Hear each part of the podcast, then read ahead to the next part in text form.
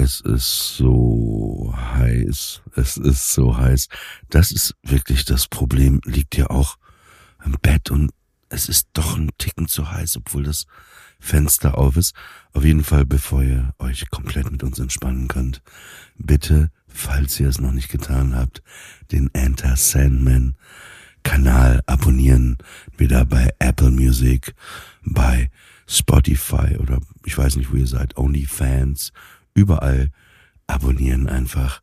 Und jetzt würde ich sagen, wenn ihr das gemacht habt, geklickt habt, macht ihr noch irgendwo anders schnell ein Fenster in der Wohnung auf, damit so ein bisschen Durchzug ist und es doch vielleicht nicht so heiß bleibt und der Sommerwind an eurer Nase vorbei weht.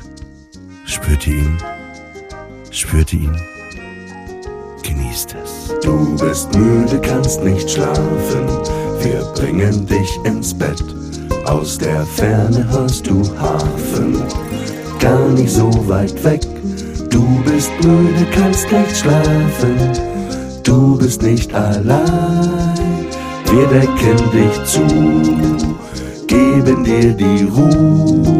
Zur Nacht von uns der Clan. Sandman. Hallo.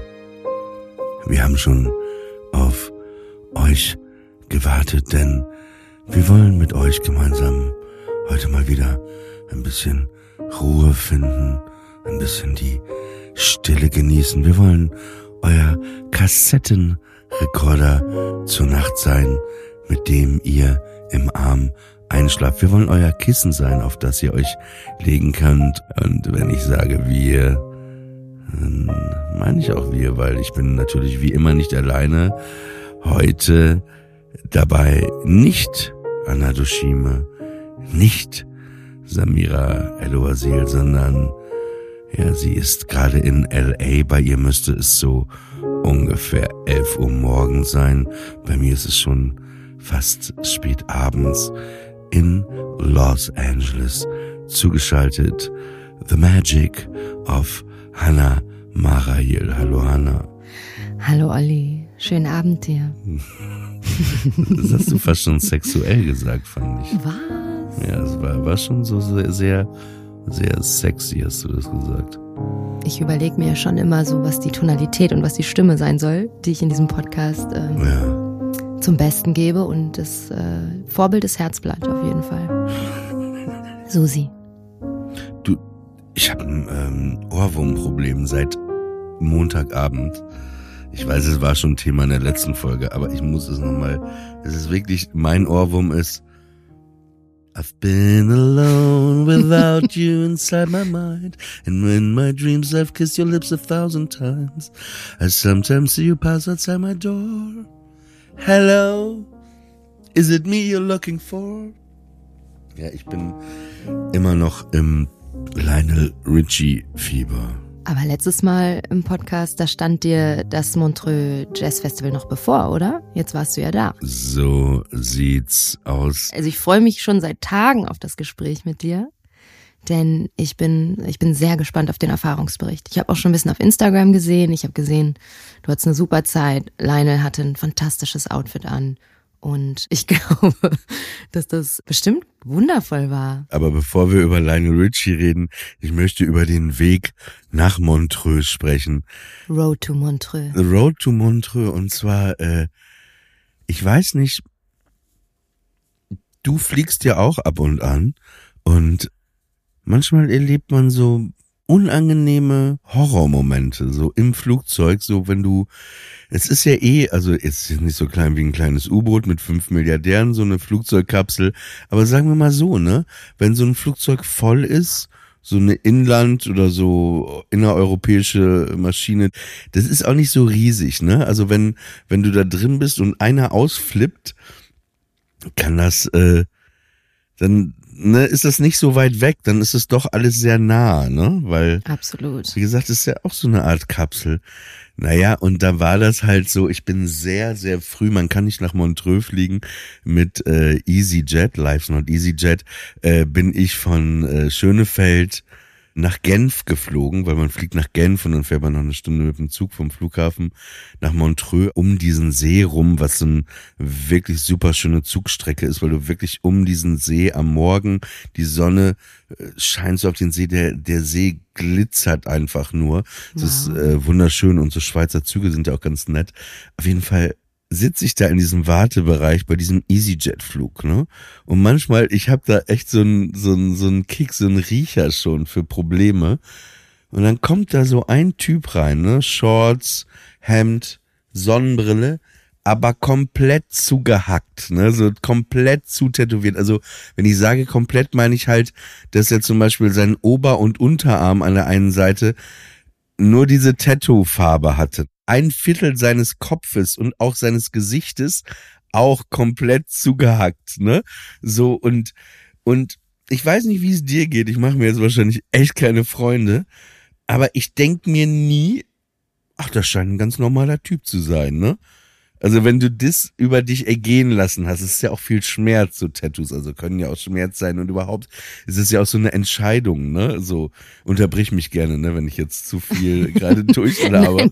ich, ich möchte gerne noch wissen, was jetzt der, ähm, was der Punkt ist. Wovor hast du Angst? Ja, pass auf, das ist nur der Anfang, das ist nur das, das Setup, das ist nur das Setup. Ne, ich habe den einfach wahrgenommen, weil du merkst irgendwie trotzdem aus so einer Person an, ne, sie ist nicht so introvertiert, sie möchte nicht schüchtern in der Ecke sitzen, sondern es ist halt trotzdem Auftritt, ne? Morgens um 6 Uhr im EasyJet-Wartebereich, sage ich mal so. Dabei ist ja jeder Na, Moment im Leben dieser Person ein Auftritt demnach. Ja, ich, ich glaube auf jeden Fall. Auf jeden Fall kommt der Typ halt so rein und ich denke mir irgendwie, irgendwas stimmt mit dem nicht.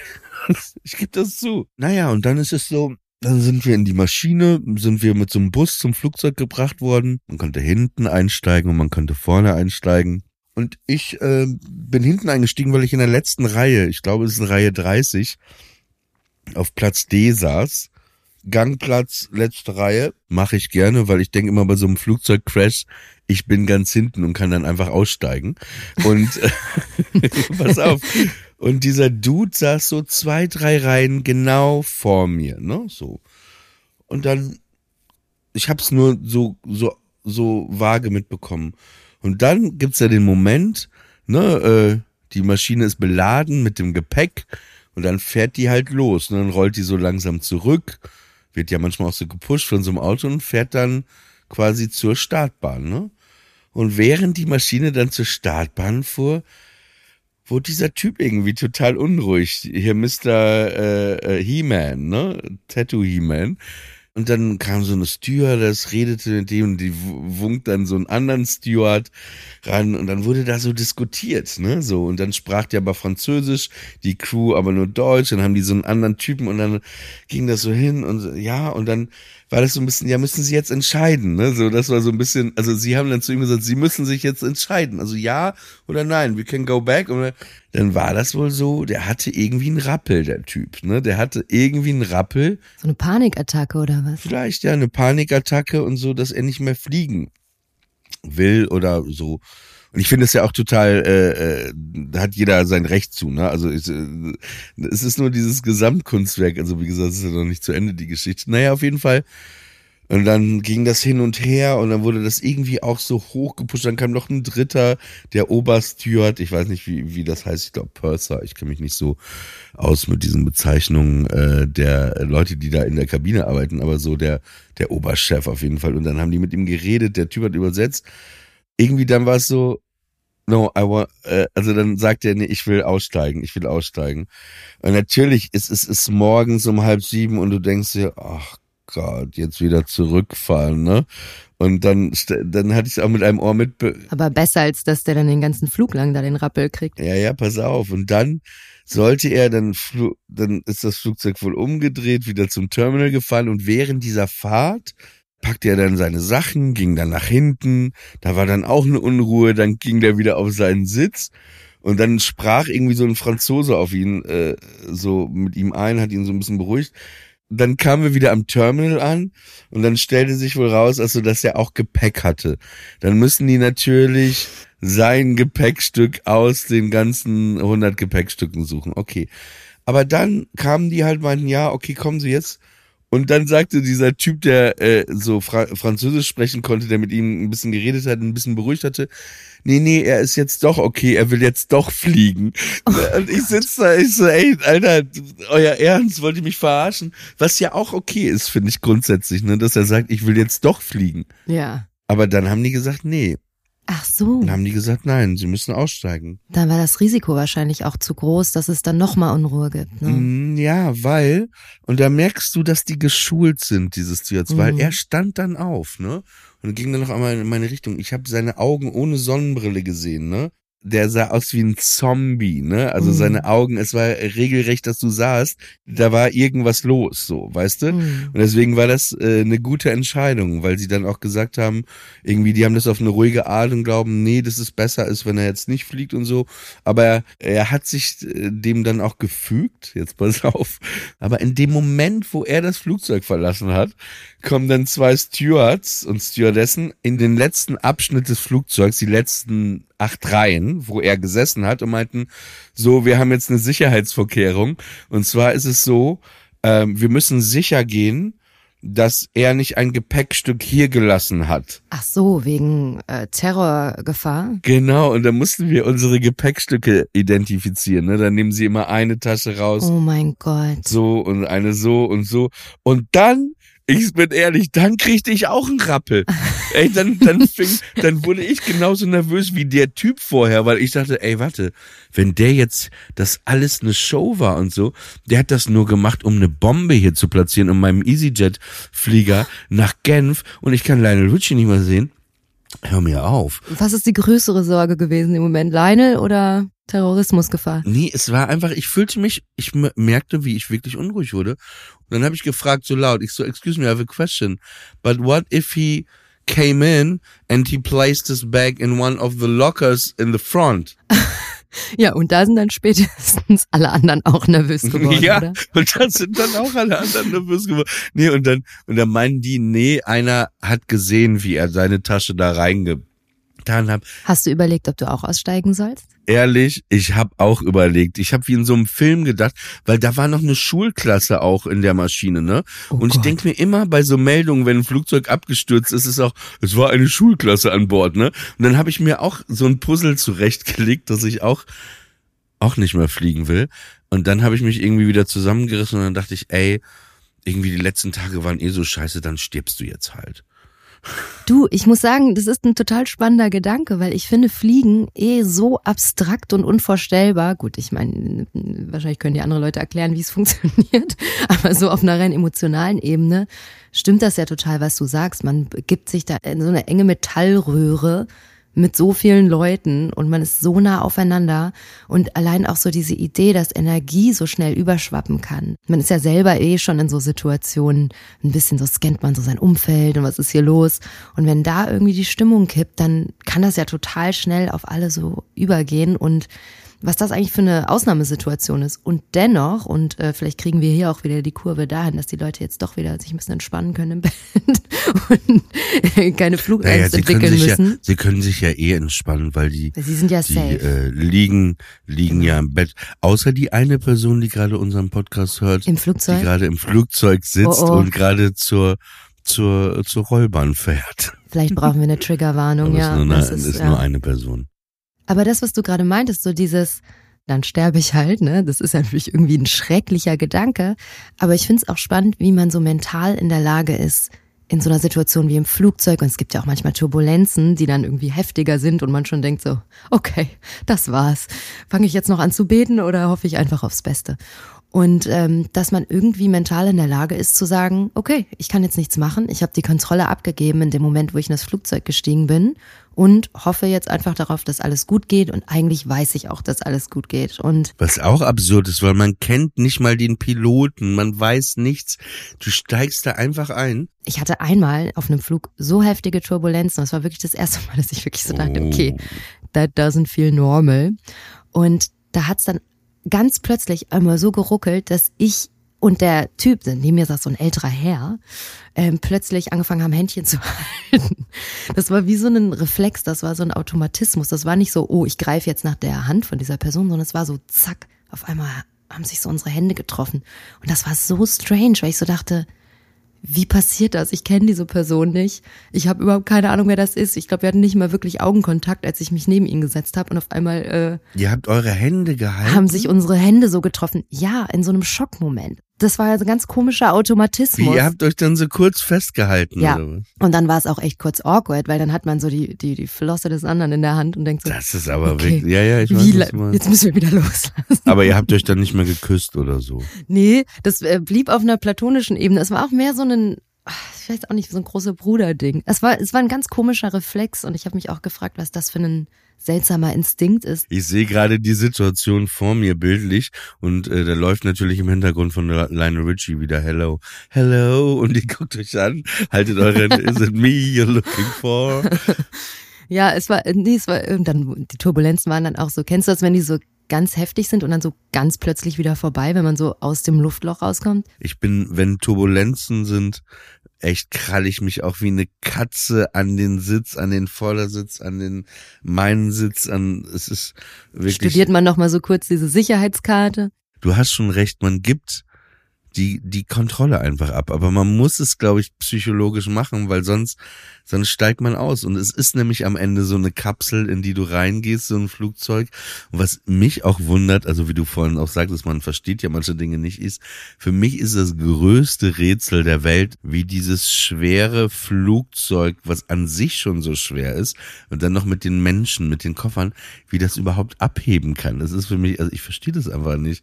Das ist auch schon so, fast schon so philosophisch. Will man überhaupt wissen, wie es funktioniert? Weil das könnten einem ja Leute erklären. Man könnte ja auch irgendwie mal eine Tour machen Stimmt. an einem Flughafen. Und es gibt so Sachen, das beruhigt mich manchmal mehr, wenn ich nicht genau weiß, wie Dinge funktionieren. Und das ist, das Flugzeug ist so eine so eine Sache, dass man irgendwie da einsteigt und sagt, ach, es wird schon gut gehen. Irgendwie funktioniert das ja und statistisch passiert ja auch nicht so viel. Und wenn man das jetzt mal so richtig weiterdenkt, dann so Sinn des Lebens und so. Ich glaube, es ist voll okay, wenn man manche Sachen nicht hundertprozentig weiß, weil sie einen dann auch nicht beruhigen würden. Total, auf jeden Fall. Aber das soll euch äh, gerade gar nicht irgendwie. Können wir bitte die Kurve zu Lionel schaffen? Wir wollten ja auch, äh, so, das ist ja nachts, man denkt ja manchmal nochmal über Sachen nach und da kann man ja nochmal über diesen Flugzeugvogel sprechen, der da im Flugzeug war. Das Flugzeug ist auf jeden Fall geflogen. Es ist dann auch gelandet in Genf. Das ist gut. Es ist gelandet. Ich musste dann nicht auf Gepäck warten, weil ich ja äh, mein Handgepäck hatte. Ich hatte nur einen kleinen Rucksack. Fest umklammert. Und äh, ich bin dann äh, mit dem Zug, wie gesagt, diese Strecke gefahren nach Montreux um den See. Und was mir da aufgefallen ist, da war so ein weißer Labrador, der hatte irgendwie auch so ein besonderes Halsband, wo da so ein Schild dran war, zum älteren Ehepaar. Und der war komplett durcheinander. Der war halt, egal was da auf dem Boden rumlag, ne, dann hat er sich da was zu essen gesucht, dann hat er sich einen Stock gesucht, dann hat er irgendwie von so einer Flasche den Deckel gesucht und drauf rumgekaut. Er hatte komplett ADHS, dieser Hund, der war komplett durcheinander, der war schon so verhaltensauffällig am, äh, am Bahngleis auch, weil er da rumzog und die Frau ihn gar nicht halten konnte, aber es war so ein lustiger Hund. Aber ich habe noch nie so einen Hund gesehen, der so out of control ist und so leicht ablenkbar. Ich habe einmal so mit so einer Chips-Packung auch gerast, gerast so, da war schon fast auf meinem Arm. Naja, und dann äh, war ich kurz vorm Aussteigen und dann sagte ich schon zu dem Dude irgendwie, äh, ihr Hund hat diesen Deckel von der Flasche im Mund, ne? Weil der ist ja Oh. auch groß, der Hund ist. Und dann, und dann so Schweizerdeutsch, also da merkte ich, der Typ hat auch keine also die Kontrolle über diesen Hund verloren, weil er sagte, na, naja, wenn es runterschluckt, dann kommt's halt hinten raus, ne? Ich so, ja toll, Ja, das ist Fall. ja, im, ja eben im besten Fall, dachte ich auch, ich so, okay. Und dann dachte ich mir, der hat ja dieses Schild irgendwie da dran, ne? Dieser Hund. Und dann fragte ich den Typen, so, Entschuldigung, was bedeutet denn dieses Schild, was der da so umhat? Ach so, das ist ein äh, äh, Hund, der ist äh, gerade in der Ausbildung zum Blindenhund, der wird bald Blindenhund. Ich so, ey, dieser Hund, die, ich dachte nur, dieser Hund wird ein Blindenhund. Egal, wer diesen Hund kriegt, der stirbt nach spätestens fünf Minuten. Weil normalerweise müssen das doch so Hunde sein, weißt du, da kannst neben dir explodieren, Krieg, und der Hund läuft einfach so treu weiter, geradeaus, weißt du, und führt dich. Aber dieser Hund bei jedem Rascheln war der schon so? da musste ich richtig lachen, echt. Ich dachte, dieser Hund und wenn du dieses dumme Gesicht von diesem Hund auch noch gesehen hättest. Ich finde ja eh spannend so Hunde mit Jobs, ne? Also weil, wo wir auch gerade übers Fliegen Hunde reden. mit Jobs. ja, und die kriegen nix. Es gibt ja auch immer die Drogenhunde am Flughafen. Mhm. Und in LA haben sie es jetzt echt aufs nächste Level gebracht. Da stellt man sich dann in die Reihe vor dem Security Check-in und dann steht da nicht so ein Hund am Rand, der ab und zu mal so an einem schnüffelt, sondern die haben drei Hunde. Das sind dann auch so ganz unterschiedliche Hunde. Ich glaube, ein Labrador, ein Golden Retriever und noch so ein kleiner. Ich weiß nicht, welche Rasse. Klingt eher wie so eine Zirkusnummer. Es ist wirklich, die sehen aus wie so eine, so eine Gang of Misfits. Und dann muss man sich mit den anderen Leuten zu dritt aufreihen und dann parallel diesen Gang runterlaufen. Und das ist eh schon so awkward, weil man auf einmal so eine Art Choreografie vollführen muss. Ich weiß, Mit ich so musste komplett das machen. Fremden. Ich, Ja? ich, äh, das war wirklich wie so ein Casting für Heidi Klum. Du musst genau, und die sagen auch, don't stop walking, carry on walking, carry on walking. Du musst nebeneinander und die laufen so wie so Schlangen quasi um dich tanzen rum. richtig So- um einen rum. Ja. ja, ja, und dann schnüffeln die ja immer so ein bisschen länger an einem und man denkt immer so, um Gottes Willen, was riecht der denn jetzt? Und das ist aber irgendwie so ein, ja, das ist so ein schöner Moment, weil irgendwie einerseits ist es so eine angespannte Situation, aber du hast halt diese, diese Hunde, die aussehen, als wären sie irgendwie gerade aus einem Zirkus entflohen und äh, alle sind irgendwie auch gut drauf, weil diese Hunde so super cute sind. Und ja, die, diesen Job finde ich für Hunde wirklich ähm, sehr beeindruckend. Aber ich habe jetzt in den letzten Tagen noch einen weiteren Hund mit einem Job kennengelernt. Und zwar habe ich ähm, einen Hund getroffen, der Bürgermeister ist. Das gibt's. Ich bin in ein im Internet Rabbit Hole eingetaucht. Hunde oder Tiere als BürgermeisterInnen ist auf jeden Fall äh, ein Thema. Und zwar äh, war ich die letzten Tage an einem Bergort in Kalifornien, der heißt Idlewild. Das ist so auf dem Weg nach Palm Springs und dann biegt man so ab in die Berge und dann sieht das so aus wie so ein Bob Ross Painting, also mit so Bächen und Tannen und Bergen und Flüssen und es ist einfach wirklich unglaublich idyllisch. Und wir sind da hingefahren mit Freunden von uns, die haben einen Windhund, einen Greyhound. Und der ist super empfindlich, was Feuerwerk angeht. Der dreht leider richtig durch in der Stadt. Und es war ja 4. Juli. Das ist so der Tag in den USA, an dem das größte Feuerwerk ist. Es ist gar nicht neuer, sondern 4th of July, Independence Day. Und wir sind quasi dann mit denen und ihrem Hund äh, in den Wald geflüchtet. Mm, Und einfach unglaublich idyllisches, tolles So Setting. fangen Horrorfilme an. Ja. Genau, also es war so eine Mischung aus Gilmore Girls und Horrorfilm. Also das war wirklich so genau der Vibe. Und Bob Ross Painting. Und dort gab es dann eine Fourth of July Parade.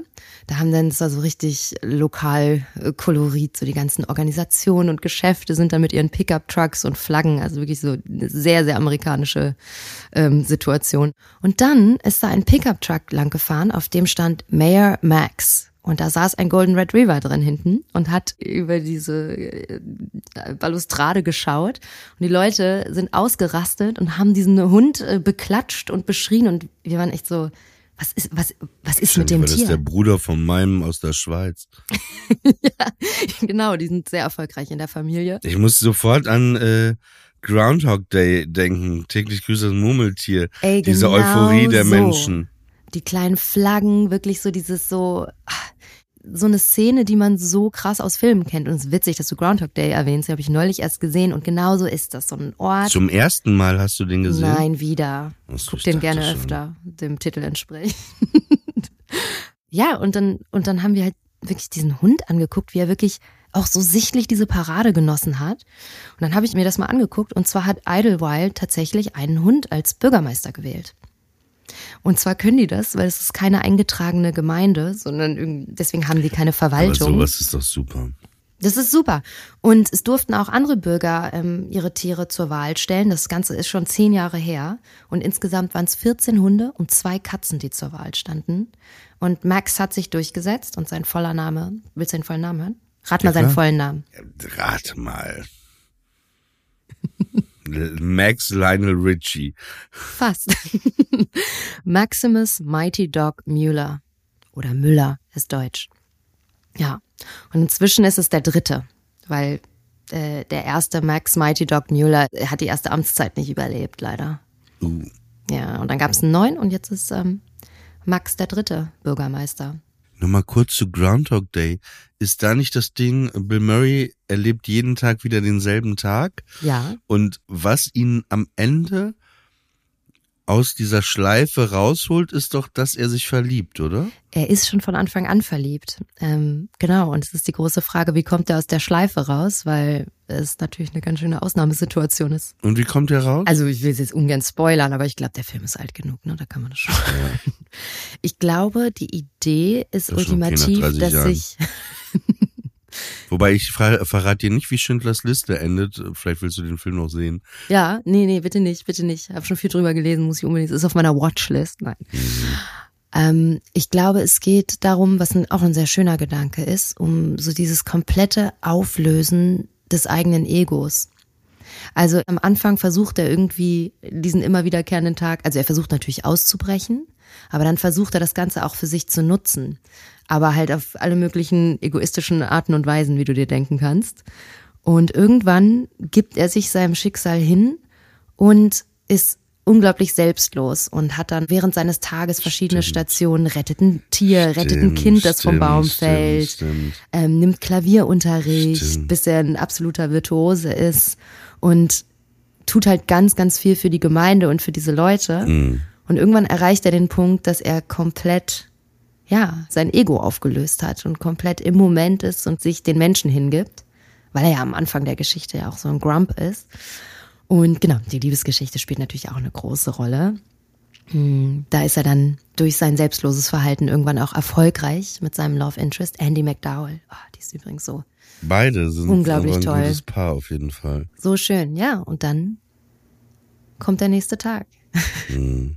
Ich habe auch überlegt, ob der Name Groundhog Day, weil das ist ja auch so ein so ein bisschen wie dieser Hundebürgermeister, so ein Lokalkolorit-Ding, dass der Groundhog das Wetter bestimmt. Das ist ja bei uns auch eher so eine Bauernregel, aber es gibt diesen speziellen Groundhog, der dann innerhalb dieses Festes aus seiner Box gelassen wird und wenn er einen Schatten wirft, ist der Winter noch sechs Wochen länger und wenn er keinen Schatten wirft, dann nicht. Ich weiß. Aber genau. dass dieses, dass dieser Ausdruck Groundhog Day zum geflügelten Wort wird für etwas, was sich immer wiederholt oder dass man das Gefühl hat, die Tage wiederholen sich und wiederholen sich, das ist tatsächlich vom Film geprägt, glaube ich. Ja. Ich habe noch einen kurzen, bevor ich über Lionel Richie spreche, ich habe noch einen kleinen äh, Tipp, was ihr euch anschauen könnt. Also Groundhog Day, aber was es auch neu auf Netflix gibt. Ich werde jetzt nicht äh, drüber nochmal intensiv sprechen, weil ich das bei Friendly Fire in der letzten Folge gemacht habe. Da könnt ihr euch das aber nochmal anhören. Und zwar die äh, Netflix-Doku über Wham ist gerade erschienen. Ah, Ich glaube, das äh, könnte ganz geil sein. Also ich habe so ein bisschen was schon drüber gelesen. Äh, ich glaube, das ist ganz interessant. Aber ich weiß gar nicht, ob Wham jemals auf diesem Montreux Jazz Festival, da ist es auch so, naja, das, das ist schon ein magischer Ort, Montreux, weil dieses Jazzfestival gibt's glaube ich, ungefähr seit 67 und da sind alle über die Jahre aufgetreten, über Ella Fitzgerald, Aretha Franklin, Nina Simone, ähm, äh, Herbie Hancock, Sade, ne, es ist jetzt einfach, ich gehe einfach mal Audioslave, Frank Zappa, Deep Purple, Joe Cocker, Led Zeppelin, Leonard Cohen, Mike Oldfield, Motorhead, Phil Collins, Prince, äh, Radiohead, Ray Charles, Roberta Flack, Simon and Garfunkel, Simply Red, Sonic Youth, Talk Talk, Toto, äh, The New Power Generation, jetzt auch in diesem Jahr Bob Dylan, absoluter Wahnsinn, ja. Simply Red, Seal und eben auch Lionel Richie. Letztes Jahr habe ich ja Diana Ross da gesehen und du merkst schon dieses Festival, diese Leute, die das ver veranstalten, auch diese Auswahl der Künstler, die das spielen, das ist echt mit Liebe gemacht und das Krasse ist auch, dass diese große Concert Hall, wo dann die großen Stars ausspielen, die ist überhaupt nicht groß, ne? Die fasst nur so 3500 Leute, glaube ich. Also es hat dann schon auch irgendwie doch was Intimes, ne? Da Diana Ross, Lionel Richie oder so Leute zu sehen. Nee, es war einfach gut. Ich war mit meiner Freundin Christiane da. Das ist alles super nah, klein, fußläufig an diesem See. Wir waren am Nachmittag in dem See und sind dann abends zur Konzerthalle rübergelaufen. Und dann äh, fing halt die Band an von äh, Lionel Richie mit so einem leichten Intro und dann äh, die, die Anfangsklänge von dem Song äh, Running with the Night. Und dann kam er halt auf die Bühne und schwarze Hose, schwarzes Hemd, aber so ein echt 80er Jahre Glitzerjackett, wo hinten auch drauf stand All Night Long. Oh, und äh, Traum. nee, und dann hat er halt äh, Running with the Night gespielt und dann als zweites direkt Easy. Und dann folgten auch nur noch Hits von den Commodores, ähm, Say You, Say Me, Hello, We Are the World, was er ja mit Michael Jackson Das auch äh, äh, geschrieben hat. Ja. All Night Long, Dancing on a Ceiling, äh, You Once, Twice, Three Times a Lady, auch äh, äh, Endless Love, was er mit Diana Oh, Ross gesungen so hat. schön. Es war wirklich äh, ein ein Hit folgte dem anderen und der ist jetzt glaube ich so um die 74, 75. Seine Stimme war gut, aber du merktest, sie hat sich verändert, aber das ja. ist halt so, ne? Also ist ja bei uns auch so. Wenn wir jetzt eine Aufnahme von uns hören würden, wo wir 20 waren, merken wir natürlich auch, dass wir jetzt anders klingen, ne? Weil alle erwarten dann immer so, aber es klingt halt dann ein bisschen anders, aber es klang gut. Es war sehr schön und es, ähm, ja, man konnte dann danach sehr gut schlafen. Das war. ja. Apropos schlafen, was zählen wir denn heute? Ich, äh, ich habe einen Vorschlag, außer du hast einen. Surprise me. Ich würde sagen, wir zählen Hunde mit Job. Hunde mit Job finde ich gut. Darf ich dich noch, bevor wir zählen, fragen, was für einen Job würde Arthur denn gut machen können? Restauranttester. Ganz klar, Restauranttester. So, mehr so wie Rach oder eher so, so einen, Nee, so wird seine eigene Show haben. Einfach, okay. er wird sich immer hinsetzen, meistens in so ein französisches Restaurant, dann würde man ihm so eine Serviette äh, umbinden und dann wie der Kritiker bei Ratatouille. Und dann würde man ihm was servieren und dann wird er das entweder essen oder nicht essen. Und dann wird er halt noch da was drüber schreiben. Ja. Ah, schön. Ja. Doch, das kann ich mir auch gut vorstellen bei Arthur. Mhm. Okay, Hunde mit Jobs finde ich super. Genau, dann wünschen wir euch jetzt äh, eine gute Nacht und ja, wir hoffen, dass es nicht zu heiß bei euch ist und äh, genau. Ich wünsche dir auch eine gute Nacht, Hanna. Und äh, mir natürlich auch. und ähm, wir werden euch jetzt versuchen, in den Schlaf zu zählen. Sehr schön. Ich bin bereit. Ein Hund mit Job. Zwei Hunde mit Job. Drei Hunde mit Job. Vier Hunde mit Job. Fünf Hunde mit Job. Sechs Hunde mit Job. Sieben Hunde mit Job. Hunde mit Job. Neun Hunde mit Job. Zehn Hunde mit Job. Elf Hunde mit Job. Zwölf Hunde mit Job.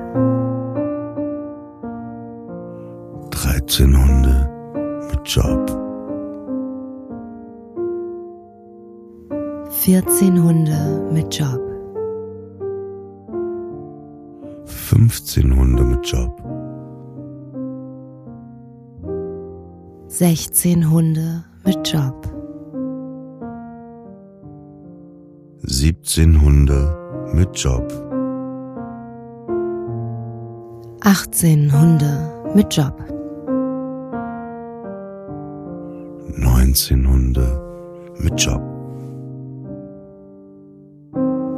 20 Hunde mit Job. 21 Hunde mit Job. 22 Hunde mit Job. 23 Hunde mit Job. 24 Hunde mit Job. 25 Hunde mit Job. 26 Hunde mit Job. 27 Hunde mit Job. 28 Hunde mit Job. 29 Hunde mit Job. 30 Hunde im Jobcenter. 31 Hunde mit Job. 32 Hunde mit Job. 33 Hunde mit Job. 34 Hunde mit Job. 35 Hunde mit Job. 36 Hunde mit Job. 37 Hunde mit Job. 38 Hunde mit Job. 39 Hunde mit Job. 40 Hunde mit Job. 41 Hunde mit Job. 42 Hunde mit Job. 43 Hunde mit Job. 44 Hunde mit Job. 45 Hunde mit Job. 46 Hunde mit Job. 47 Hunde mit Job. 48 Hunde mit Job. 49 Hunde mit Job. Und wenn ihr jetzt noch nicht eingeschlafen seid, könnt ihr nochmal von vorne anfangen zu zählen. Wir wünschen euch auf jeden Fall für diejenigen, die noch nicht schlafen, eine ruhige, eine sanfte, eine wohlige gute Nacht. Und auch dir, Hannah, gute Nacht. Danke dir. Gute Nacht. Schlaf gut. Ciao. Tschüss.